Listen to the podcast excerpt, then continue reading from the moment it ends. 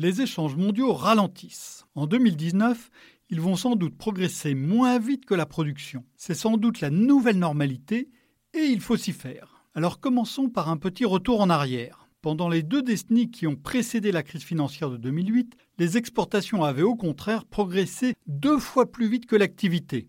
Le commerce international a alors joué un rôle moteur dans la croissance avec la montée en puissance de la Chine, l'ouverture brutale des pays communistes et l'éclatement des chaînes de production dans les quatre coins du monde par les entreprises, permis par des transferts massifs d'informations sur Internet. Depuis la crise, cette dynamique s'est brutalement cassée. Les experts ont voulu voir les stigmates de la grande récession et l'accélération du commerce en 2017 a semblé leur donner raison, mais ce n'était en réalité qu'un feu de paille le temps de la mondialisation débridée des marchandises est derrière nous, il va falloir trouver un nouveau moteur de croissance. Le politique semble mener le jeu de bascule.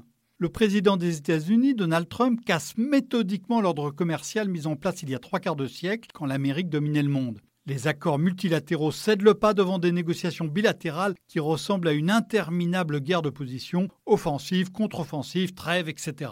L'Organisation mondiale du commerce, elle, agonise. Sa seule institution encore efficace, l'organe de règlement des différends, sera hors service dans moins d'un an suite au blocage américain sur la nomination de nouveaux juges. Et les propositions de réforme de l'institution sont systématiquement rejetées par Washington.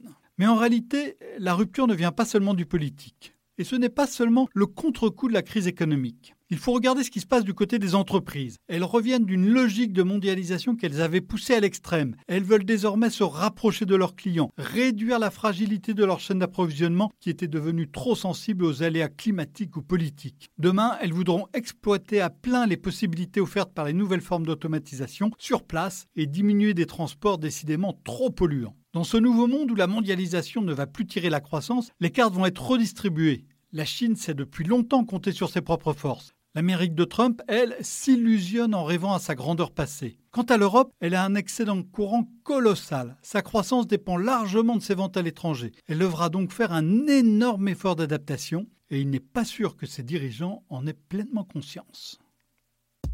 Retrouvez tous les podcasts des échos sur votre application de podcast préférée ou sur leséchos.fr.